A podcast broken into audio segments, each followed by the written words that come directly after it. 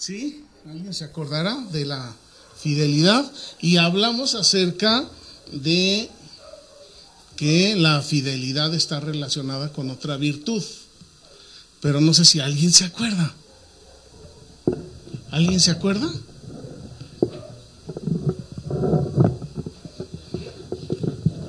La fidelidad está relacionada con otra virtud.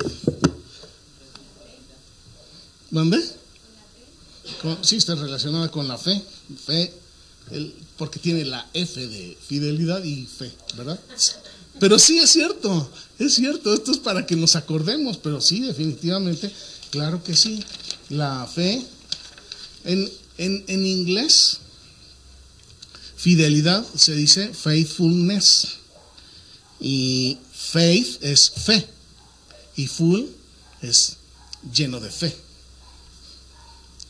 Y fullness es la, es la virtud de estar lleno de fe. Y yo he estado pensando en todas estas cosas porque eh, cuando nosotros venimos a los pies de Cristo, le pedimos perdón por nuestros pecados y en el momento en que nosotros tomamos la decisión de obedecer al Señor Jesús, el Señor Jesús nos empieza a dar de su espíritu.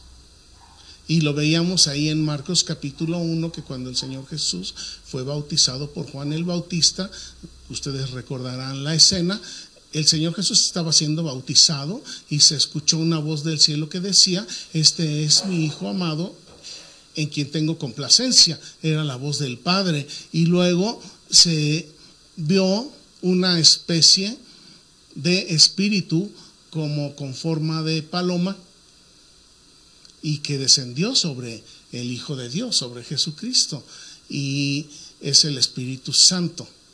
Y entonces el Señor Jesús recibió la llenura del Espíritu Santo.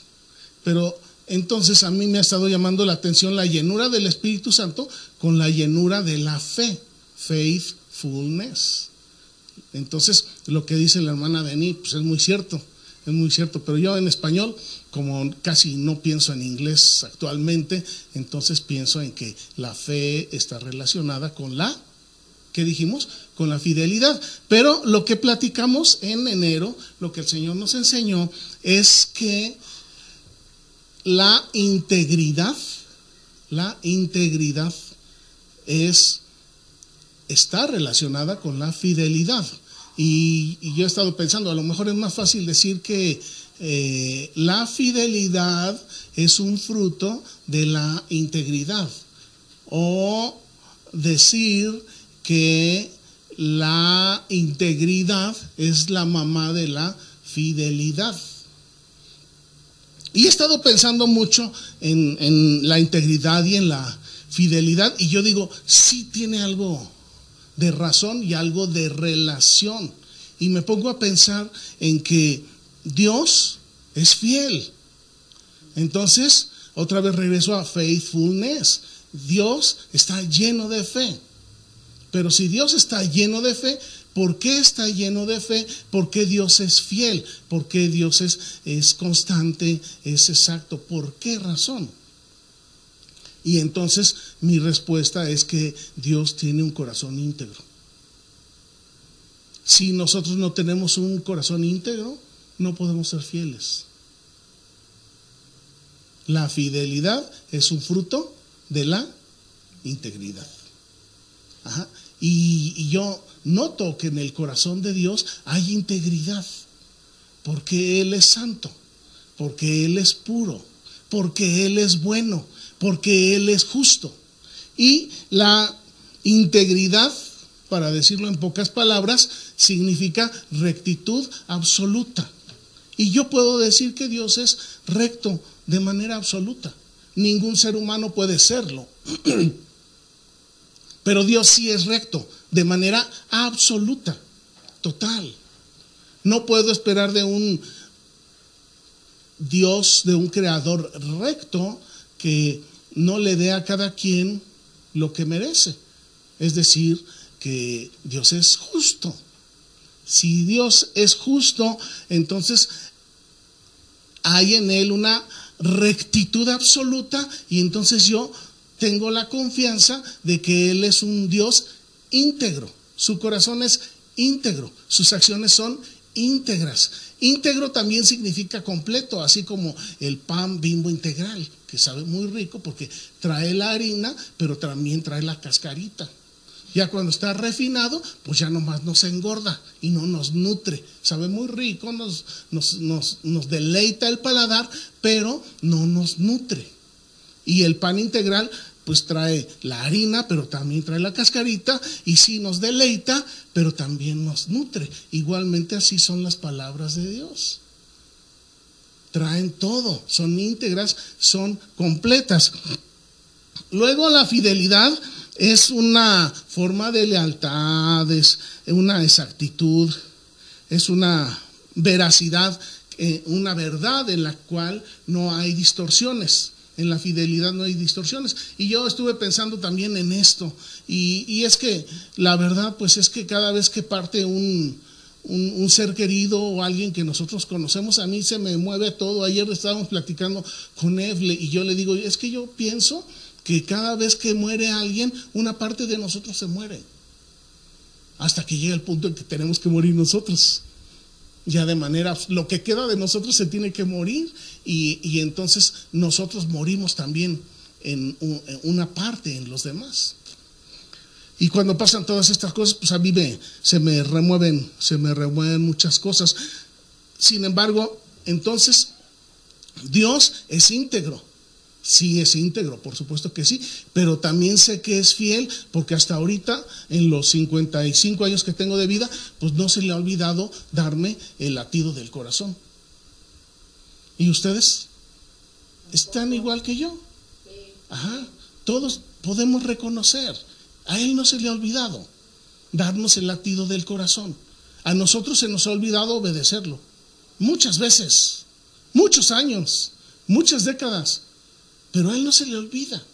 Él es fiel, Él es exacto, Él es preciso, Él es íntegro. Él está lleno de fe para nosotros. Nosotros hay días que ni nos acordamos de Él, pero Él todos los días se acuerda de nosotros. El día de hoy vamos a hablar acerca de fidelidad práctica. Y hablando de fidelidad práctica, pues por ahí me encontré un pasaje un pasaje en la palabra de Dios y les voy a pedir que me permitan usar mi celular por esta ocasión. Y me encontré un pasaje en Apocalipsis. Y ese pasaje en Apocalipsis es, referente a una de las siete iglesias de las que se habla en Apocalipsis 2.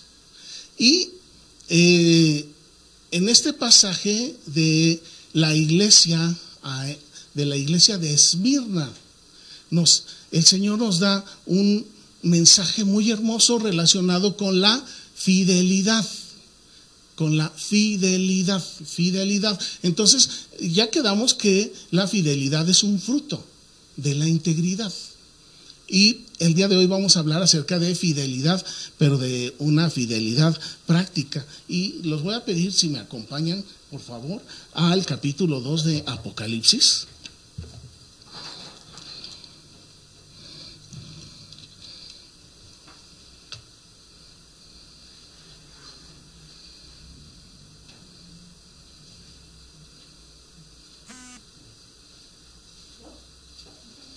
Capítulo 2.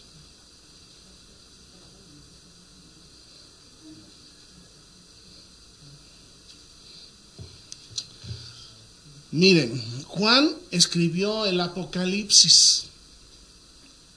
Juan murió aproximadamente en el año 100 después de que, de que nació nuestro Señor Jesucristo. En el año 100. O sea, ya estaba viejito. 100 años. 100 años aproximadamente vivió Juan. Y Juan, miren, esto, esta frase, yo siempre me acuerdo de esta frase porque el pastor Rubén cuando vino la dijo y últimamente no ha venido, pero el, pastor Rubén dice que los pastores se reproducen como pastores y las manzanas como manzanas y las peras como peras. Entonces el pastor Rubén dice que las ovejas se reproducen como como ovejas. Cada uno se reproduce según su especie. Entonces, ahora regreso a Juan, el apóstol, era el apóstol, como que era, era obvio que tenía que reproducirse como apóstol. Entonces, él tuvo uno de sus discípulos y ese discípulo se llamaba Policarpo. Y Policarpo era obispo en la iglesia de Esmirna. Y Policarpo murió aproximadamente en el año 150.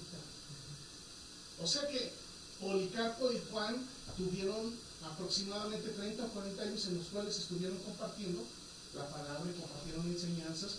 Murió Juan y quedó Policarpo en la iglesia de Esmirna.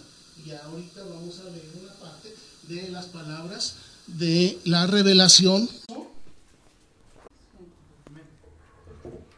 Dice así, tus obras y tu tribulación y tu pobreza, pero tú eres rico. Y la blasfemia de los que se dicen ser judíos y no lo son, sino sinagoga de Satanás.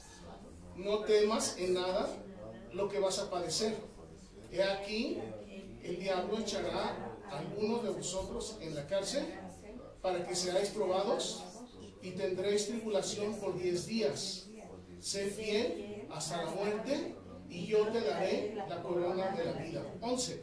El que tiene oído, oiga lo que el Espíritu dice a las iglesias. El que venciere no sufrirá daño de la segunda muerte. Primero aquí, empezando del final hacia el principio, nos está prometiendo el Señor Jesús, está prometiendo vida eterna. No, eh, dice, no sufrirá el daño de la muerte segunda. Nos está prometiendo vida eterna. Pero también dice, sé fiel hasta la muerte. Aunque tengas que enfrentar la muerte, sé fiel hasta la muerte. Dice, yo te daré la corona de la vida. Y la corona de la vida es la vida eterna. Bueno, les comentaba acerca de Policarpo y deseo leerles un pasaje en el que se habla acerca de Policarpo. Ya quedamos que Policarpo fue un discípulo de Juan. Y Juan ya había muerto. Entonces ahora pues ya los que habían quedado eran los discípulos. Miren, dice acerca de Policarpo. Estamos hablando de fidelidad, de exactitud, de precisión, de estar llenos de fe, de la llenura del Espíritu. Entonces dice aquí que el pueblo estaba reunido en el estadio y allá fue llevado Policarpo para ser juzgado. El gobernador le dijo, declara que el César es el Señor. Y Policarpo respondió, yo solo reconozco como mi Señor a Jesucristo, el Hijo de Dios. Añadió el gobernador, ¿y qué pierdes con echar un poquito de incienso ante el altar de César? Renuncia a Cristo y salvarás tu vida. Estas me parecen palabras de Satanás. A lo cual Policarpo dio una respuesta admirable y dijo, 86 años llevo sirviendo a Jesucristo y Él nunca me ha fallado. Amén. ¿Cómo le voy a fallar? Yo ahora, yo seré siempre amigo de Cristo. Amén. El gobernador le gritó, si no adoras al César y sigues adorando a Cristo, te condenaré a las llamas. Policarpo respondió, me amenazas con fuego que dura unos momentos y después se apaga. Yo lo que quiero es no tener que ir nunca al fuego eterno que nunca se apaga. Amén. Este hombre estaba lleno de fe. En ese momento el pueblo empezó a gritar, este es el jefe de los cristianos, el que prohíbe adorar a nuestros dioses, que lo quemen. Y también los judíos pedían que lo quemaran vivo. El, gobernador les hizo caso y decretó su pena de muerte y todos aquellos enemigos de nuestra santa religión se fueron a traer leña de los hornos y talleres para encender una hoguera para quemar. Hicieron un gran montón de leña y colocaron sobre él a Policarpo. Los verdugos querían amarrarlo a un palo con cadenas, pero él les dijo, por favor, déjenme así, que el Señor me concederá valor para soportar este tormento sin tratar de huir. Entonces lo único que hicieron fue atarle las manos por detrás. Policarpo, elevando sus ojos al cielo, oró así en voz alta. Señor Dios Todopoderoso, Padre de nuestro Señor Jesucristo, yo te bendigo porque me has permitido llegar a esta situación y me concedes la gracia de formar parte del grupo de tus mártires. Y me das el gran honor de poder participar del cáliz de amargura que tu propio Hijo Jesús tuvo que tomar antes de llegar a la resurrección gloriosa. Concédeme la gracia de ser admitido en el grupo de los que sacrifican su vida por ti y haz que este sacrificio sea totalmente agradable. Yo te alabo, te bendigo, Padre Celestial, por tu Santísimo Hijo Jesucristo, a quien sea dada la gloria junto al Espíritu Santo por los siglos de los siglos. Amén. Amén. Amén. Tan pronto terminó de orar por Policarpo, prendieron fuego a la leña y entonces sucedió un milagro. Ante nuestros ojos y a la vista de todos los que estábamos ahí presentes, sigue diciendo la carta escrita por los testigos que presenciaron su martirio. Las llamas, haciendo una gran circunferencia, rodearon el cuerpo del mártir y el cuerpo de Policarpo ya no parecía un cuerpo quemado humano, sino un hermoso pan tostado o un pedazo de oro sacado de un horno ardiente y todos los alrededores se llenaron de un agradabilísimo olor como de un fino incienso. Los verdugos recibieron la orden de atravesar el corazón del mártir con la lanza y en ese momento vimos salir volando desde allí hacia lo alto una blanquísima paloma. Y al brotar la sangre del corazón de Policarpo, enseguida la hoguera se apagó. Los judíos y paganos le pidieron al jefe de la guardia que destruyera e hiciera desaparecer el cuerpo del mártir y el militar lo mandó quemar, pero nosotros alcanzamos a recoger algunos de sus huesos para testimonio del mundo. Policarpo era discípulo de Juan. Ellos compartieron tiempo hablando de la palabra del Señor, hablando de la salvación que el Señor Jesús hizo por cada uno de nosotros. Y esta carta la escribió, esta revelación la escribió eh, Juan un poco antes del año 100 y para el año 150 le ocurrió lo que le ocurrió a Policarpo y parece como si estuviera encarnando estas palabras. Para empezar, pues era él, Policarpo era el obispo de la iglesia de Esmirna y les estoy leyendo la carta que iba dirigida a Esmirna.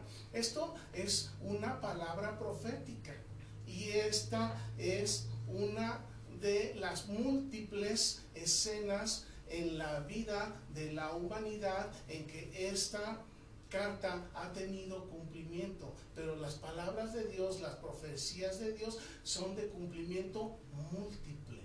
De tal manera que esta palabra para Esmirna se cumplió 50 años después de que le fue revelada a Juan, pero esta carta sigue vigente en la vida de los hijos de Dios. Dice, no temas en nada lo que vas a padecer. Y Policarpo padeció la hoguera.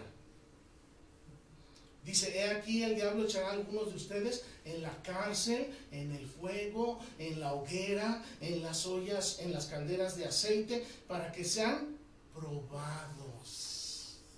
Para que sean probados y tendrán tribulación por 10 días. Dijo Policarpo, me vas a meter en las llamas de un fuego que se va a acabar en un instante, quizás en 10 minutos se consumió. Pero él sabía que eran 10 minutos de hoguera o era una eternidad en el fuego eterno. ¿Qué prefieres? Él dijo, prefiero este fuego que se apaga que el fuego que no se apaga nunca. Y las palabras fieles de nuestro Señor, de nuestro Salvador, de nuestro Rey, sé fiel aunque padezcas la muerte y yo te voy a dar la corona de la vida eterna. ¿Qué es lo que aprendemos de aquí? Es necesario que padezcamos como hijos de Dios es necesario, absolutamente necesario que padezcamos. En todo el trayecto de la humanidad siempre ha habido gobiernos que tratan de establecer una religión oficial. Y eso pues lo estamos viviendo aquí en México. Y cada vez va a ser más intenso. Y eso ha pasado en todos los reinos, en todas las naciones, y eso va a seguir sucediendo, que siempre trata de humanizarse la religión y de quitar a Dios del lugar que le corresponde, pero siempre también habrá hombres y mujeres que sean fieles como Dios, que estén llenos de fe y que sean capaces de sufrir aunque nos cueste la vida. La primera, porque la segunda, por la gracia de nuestro Rey, vamos a ser recompensados. Miren, ahí en, en Primera de Pedro, Primera de Pedro 6, Primera de Pedro, capítulo 1. Capítulo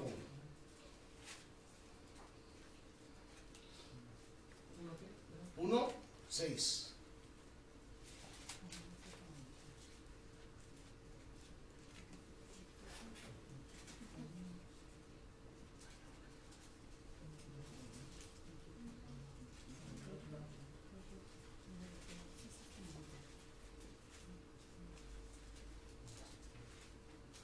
¿Ya está por ahí? Primera de Pedro 6, primera de Pedro, capítulo 1, verso 6, dice 1.6, en lo cual vosotros os alegráis, aunque ahora por un poco de tiempo, si es necesario, tengáis que ser afligidos en diversas pruebas, para que sometida a prueba vuestra fe, mucho más preciosa que el oro, el cual, aunque perecedero, se prueba con fuego, sea hallada en alabanza, gloria y honra cuando sea manifestado Jesucristo, a quien amáis sin haberle visto, en quien creyendo, aunque ahora no lo veáis, os alegráis con gozo inefable y glorioso, obteniendo el fin de vuestra fe, que es la salvación de vuestras almas. Entonces no está tan errado el pensar que la fidelidad está relacionada con la fe. Y la fe está relacionada con la integridad. Un corazón íntegro está lleno de fe y entonces un corazón íntegro que está lleno de fe puede soportar lo que sea con tal de agradar a Dios. Le decía, ¿por qué no le das un tantito de honra al César y con eso salvas tu vida? Y él dijo, porque al darle un tantito de honra al César es tantito de honra al mundo, un tantito de honra al cuerpo, un tantito de honra a Satanás, y eso termina con nuestra vida espiritual. Pero el Señor Jesús a cada uno de nosotros nos ha dado su espíritu. Nos, el Señor Jesús nos da la llenura de su espíritu, el Señor Jesús nos da la llenura de la fe, el Señor Jesús nos da integridad y el Señor Jesús nos da fidelidad. Así como Él es fiel, Él quiere que nosotros seamos fieles. Así como Él es íntegro, Él quiere que nosotros seamos íntegros. Así como Él es santo, quiere que nosotros seamos santos. ¿Y cuál es el fin?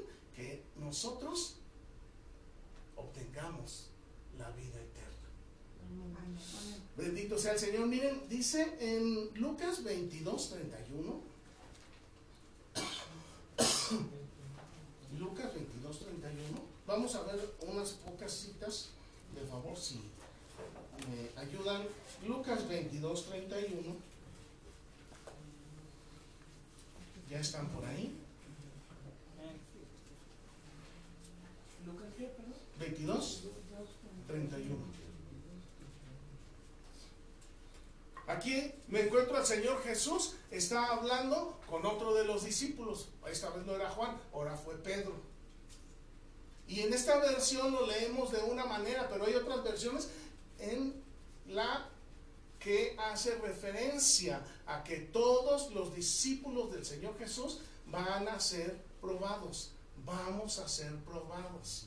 El Señor Jesús jamás nos ofreció un lecho de rosas. El Señor Jesús jamás nos ofreció un lecho de prosperidad. Él nos ofreció que después de las pruebas, si somos vencedores, si no renegamos de Él, si no nos avergonzamos de Él, entonces vamos a recibir la corona de la vida, que es la vida eterna. Dice Mateo, no estoy en Lucas, ¿verdad? Lucas 22, 31.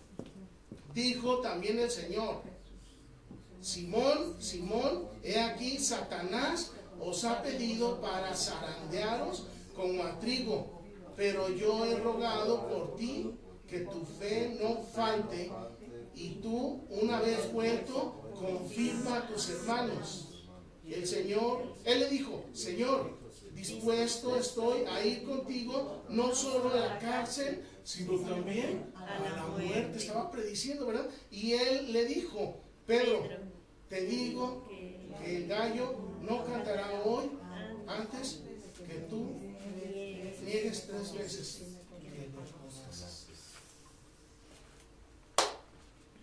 Estaba prediciendo Pedro, hasta voy a morir por ti, Señor, pero antes déjame negarte.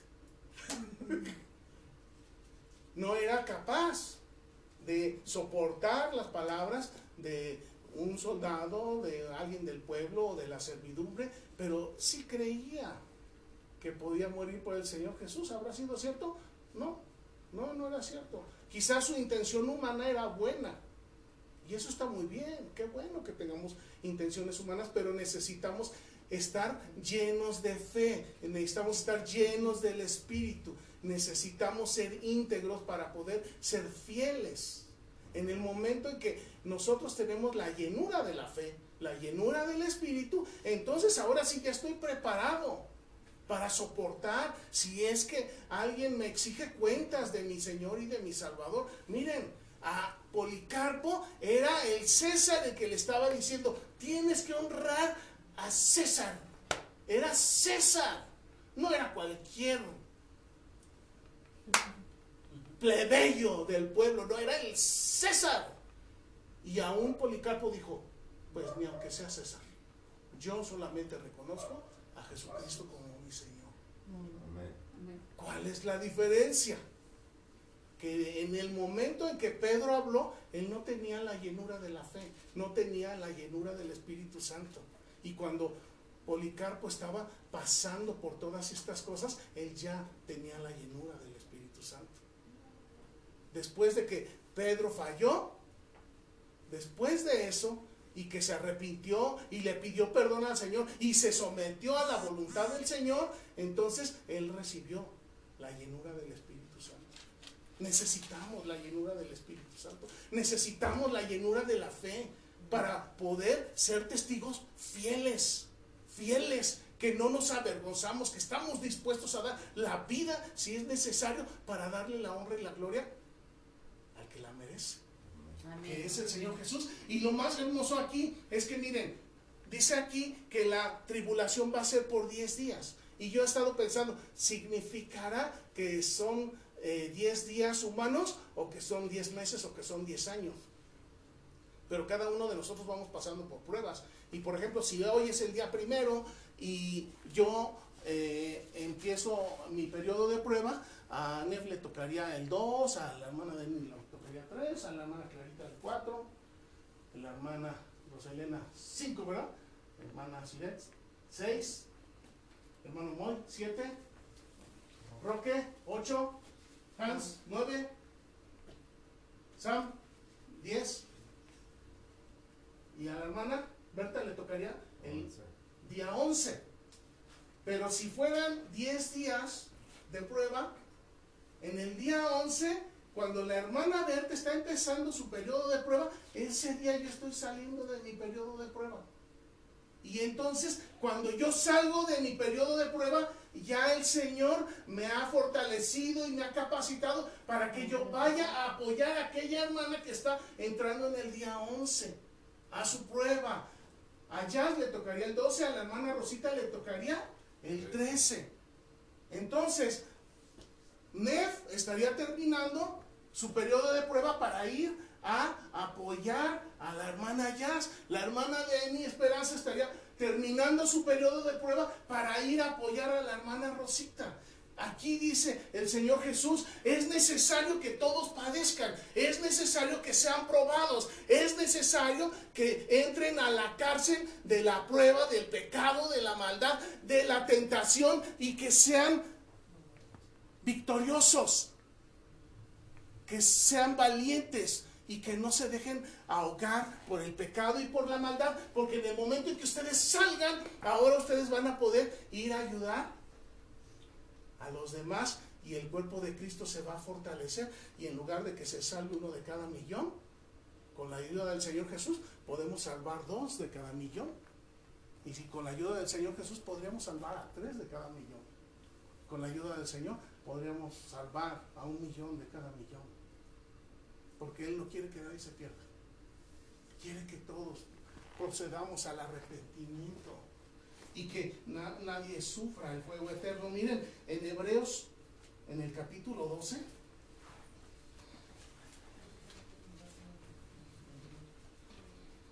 aunque todavía traemos nuestras discusiones que si es o no es Pablo el que escribió, pero yo para mí es Pablo. Y entonces aquí Pablo en Hebreos 12:4, miren lo que dice.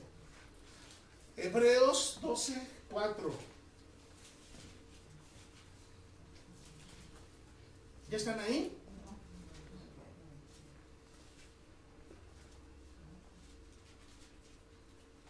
Hebreos 12:4. Hebreos 12:4. Antes de Apocalipsis. Fidelidad, integridad. Hebreos 12:4. Después de- Fidelidad, integridad, llenura de fe, llenura del Espíritu, significa que si alguien me pide que reniegue de Jesús, yo no lo voy a hacer. Si alguien me pide, si alguien me pide que tome una postura de respeto ante un ídolo, ante una imagen, ante una estatua, no lo voy a hacer. El gobierno siempre va a buscar la manera de quitar a Dios el trono que él merece. ¿Ya están todos ahí? ¿Ya están todos ahí? Ok, por favor. Dice, entonces, Hebreos 12:4. Dice, porque aún no han resistido hasta la sangre, combatiendo contra el pecado. No han resistido hasta la sangre, combatiendo contra el pecado. Hace rato estábamos viendo en el himno Maestros se crespan las aguas que hay dos fuentes de tentaciones, de problemas, de conflictos. Uno es el mundo exterior, pero otro es el mundo interior que está acá adentro, en el cual también hay pecado y hay maldad. Y aquí dice, hasta ahorita no has resistido hasta la sangre combatiendo contra el pecado. ¿Qué es lo que quiere el Señor Jesús de nosotros? Que combatamos todos los días desesperadamente para rechazar el pecado, para no practicar el pecado, para hacer a un lado la flojera. El Señor Jesús quiere tener una comunicación íntima con nosotros cada día, cada instante, porque Él está ahí listo. Él está ahí listo para ayudarnos. Él está ahí juntito de nosotros, esperando el instante, el momento, y a veces se va, pasa todo el día y dice, está bien, hijo, no pudiste hoy, yo te espero para mañana. Y al día siguiente otra vez amanecemos con las prisas y las preocupaciones, las deudas, oh Señor, ya no sé cómo hacerle, pero no me doy el tiempo para decirle, Señor, tú eres mi luz y mi salvación y mi pronto auxilio en la tribulación. Y eso es lo que está esperando el Señor Jesús, que combatamos hasta la sangre, es decir, hasta la muerte. Y por favor nos regresamos a Apocalipsis, en el capítulo 20. Apocalipsis capítulo 20, verso 5.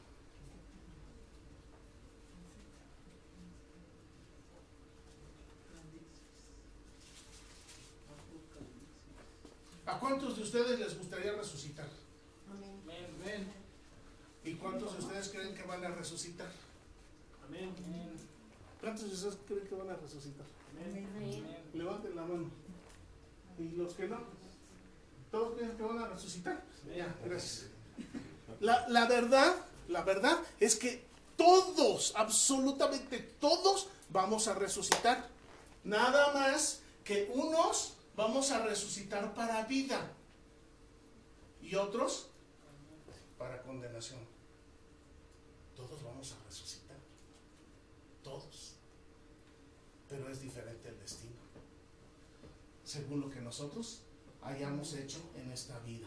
Apocalipsis 24, 25. 25 dice, pero los otros muertos no volvieron a vivir hasta que se cumplieron mil años. Esta es la primera resurrección. 6. Bienaventurado y santo el que tiene parte en la primera resurrección. La segunda muerte no tiene potestad sobre estos, sino que serán sacerdotes de Dios y de Cristo y reinarán con él mil años. Así como Policarpo prefirió morir quemado en vivo que reconocer a César como Señor. Si nosotros somos íntegros y actuamos de manera fiel como Él, cada uno de nosotros tampoco vamos a sufrir daño de la segunda muerte. Y entonces nosotros vamos a ser resucitados para vida. Y vamos a ser reyes y sacerdotes para nuestro Dios. Y vamos a reinar con Él. La, la, la, hermana Rosita es una mujer que ama a Dios. Y ustedes lo han escuchado muchas veces. La hermana Rosita dice, yo no sé leer. Aquí no sabe leer en esta tierra. Pero mientras la hermana Rosita se mantenga fiel al Señor, aunque no sepa leer, qué glorioso, qué maravilloso es el Señor. Cuando resucite la hermana Rosita, juntamente con el Señor Jesús y su reino se ha establecido, ella va a ser reina. Amén. Y ustedes también, hermanas, van a ser reinas si se mantienen fieles a nuestro Señor Jesucristo. Y nosotros, muchachos hermanos, vamos a ser reyes y príncipes y vamos a ser sacerdotes para el Señor. Amén. Amén.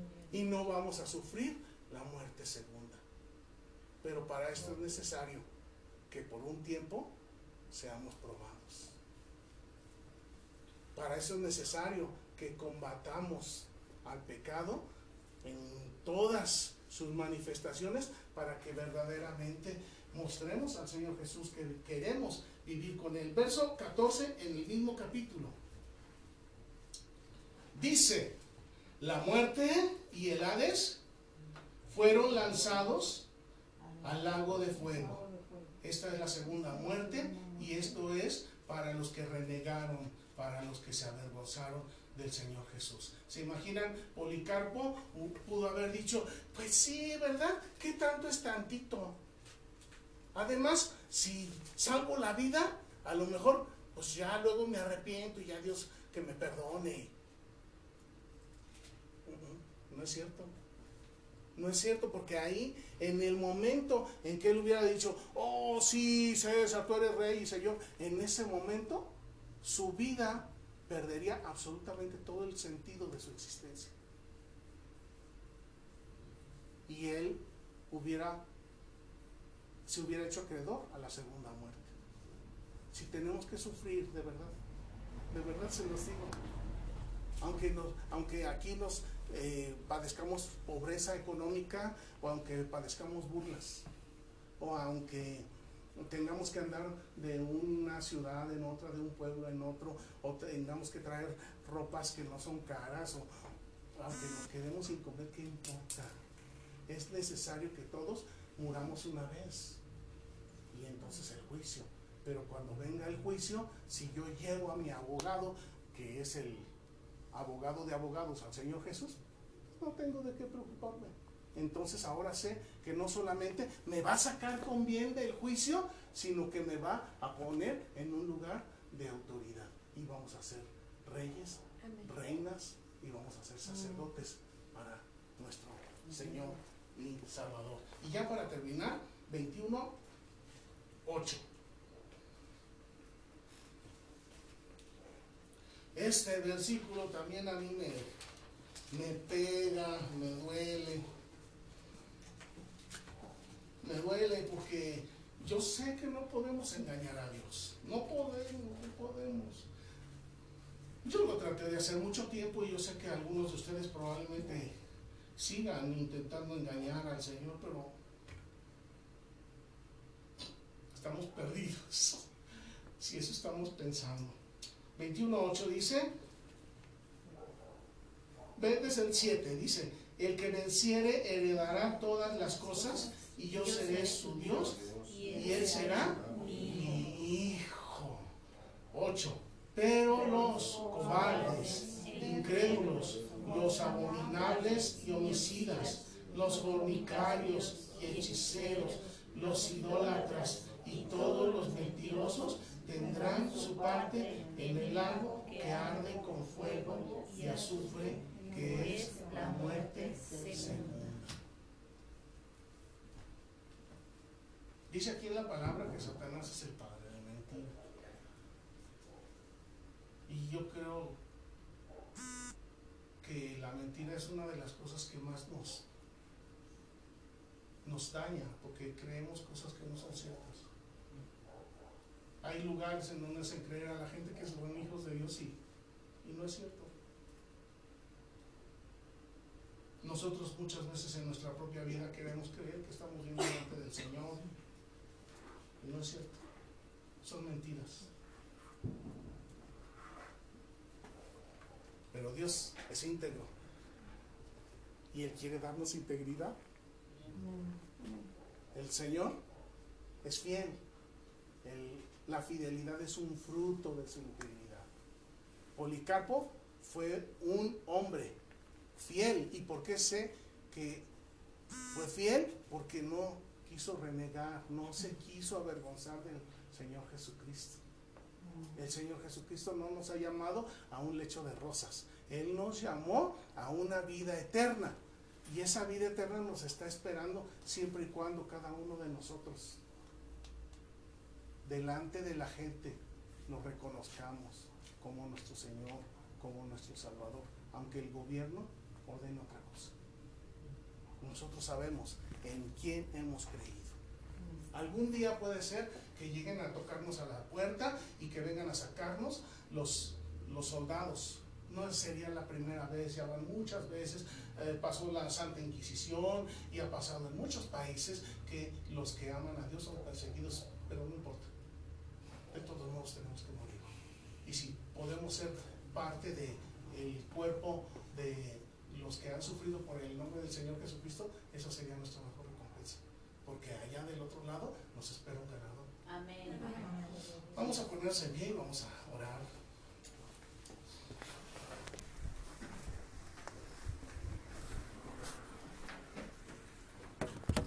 El apóstol Pedro tenía muy buenas intenciones humanas. Y muchos de nosotros también muchas veces hemos tenido intenciones humanas